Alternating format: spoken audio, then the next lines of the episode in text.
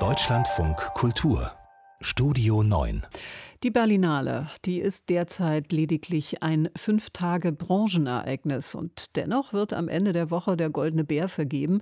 Die internationale Jury, die hat ja den Luxus, die Filme im Kino zu gucken. Die Filmkritik, der bleibt nur das Heimkino.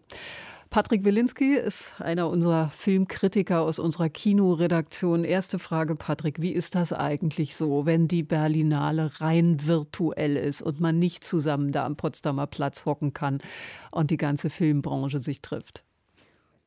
Ja, also es findet ja gerade wirklich kein Festival statt. Ne? Wir können zusammen mit den Filmeinkäufern aus der ganzen Welt streamen und ich kann ja meine Erfahrung von gestern schildern. Ich habe es geschafft, acht Spielfilme zu gucken gestern. Das sind Oha. fast gut und ja, also ja, 18 Stunden Spielfilm. Und es hat schon nichts mehr mit Gucken zu tun ab einem gewissen Moment, sondern es ist reines Konsumieren. Da kommt das englische Wort Binge von Binge-Eating, von Überfressen, ja durchaus sehr nahe, was gestern passiert ist. Aber es fehlt natürlich komplett der Austausch. Es fehlen die Kollegen, es fehlen auch die Witze, es fehlt auch die Kälte. Es ist kein Festival. Es ist irgendwie etwas wahrnehmen, etwas aufnehmen. Es ist da wirklich wirklich wenig Spaß dabei eigentlich. Acht Filme, Wahnsinn. da sind Sie jetzt schon zurechnungsfähig wieder, darüber ja, zu reden.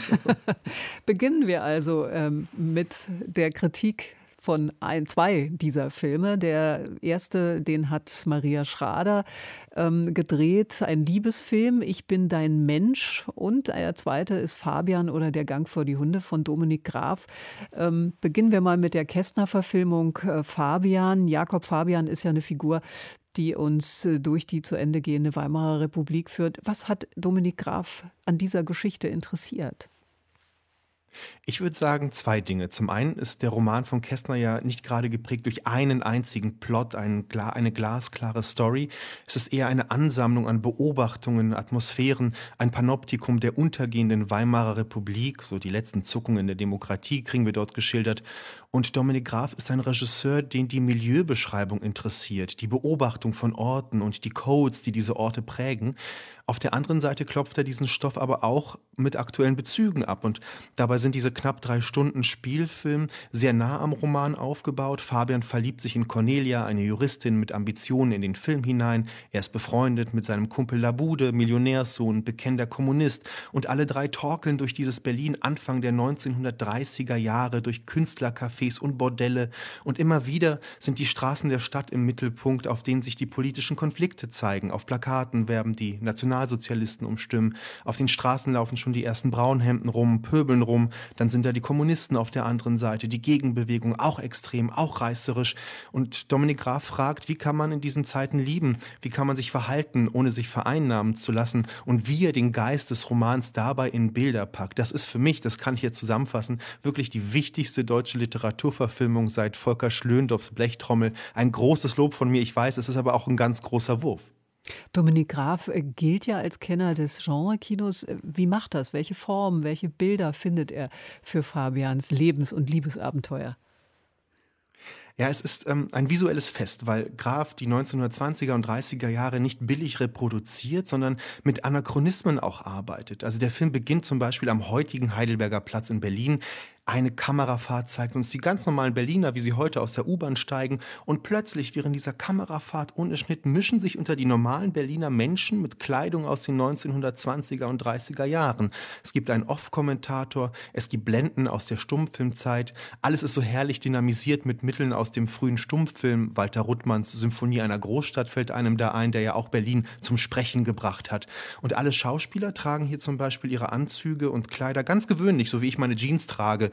Und die Kamera unterstreicht diese Ausstattung auch nicht. Also es geht um Details. Zum Beispiel, wenn Fabian und Labude eine lesbische Malerin besuchen, gehen sie über eine Berliner Straße und ganz nebenbei zeigt die Kamera eine Reihe an Stolpersteinen, die dort eingelassen sind, die an die ermordeten Juden erinnern. Dabei sind wir erst im Jahr 1931. Und so vermischen sich Gegenwart und Vergangenheit. Was kündigt sich an, fragen wir. Wie weit sind wir überhaupt gekommen?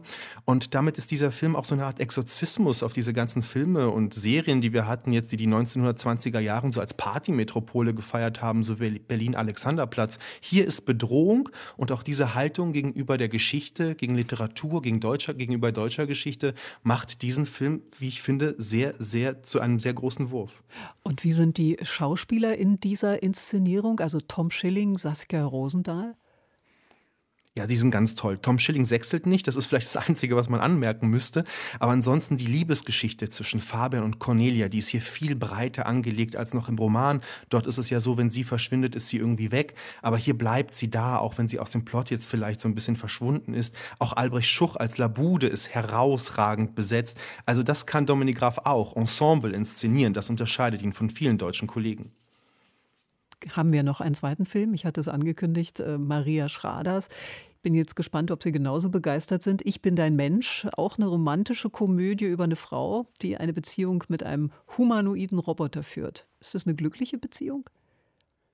Nee, zunächst gar nicht. Also Alma ist eine Archäologin, arbeitet am Berliner Pergamon-Museum. Sie ist interessiert mehr an vorantiken Keilschriften als an Männern oder Liebe.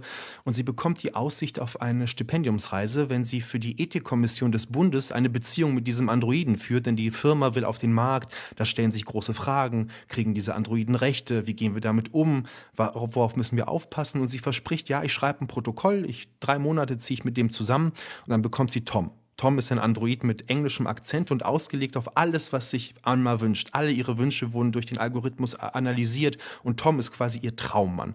Und sie zieht mit ihm zusammen und sie hasst ihn. Sie hasst ihn, weil er alles weiß, was sie möchte.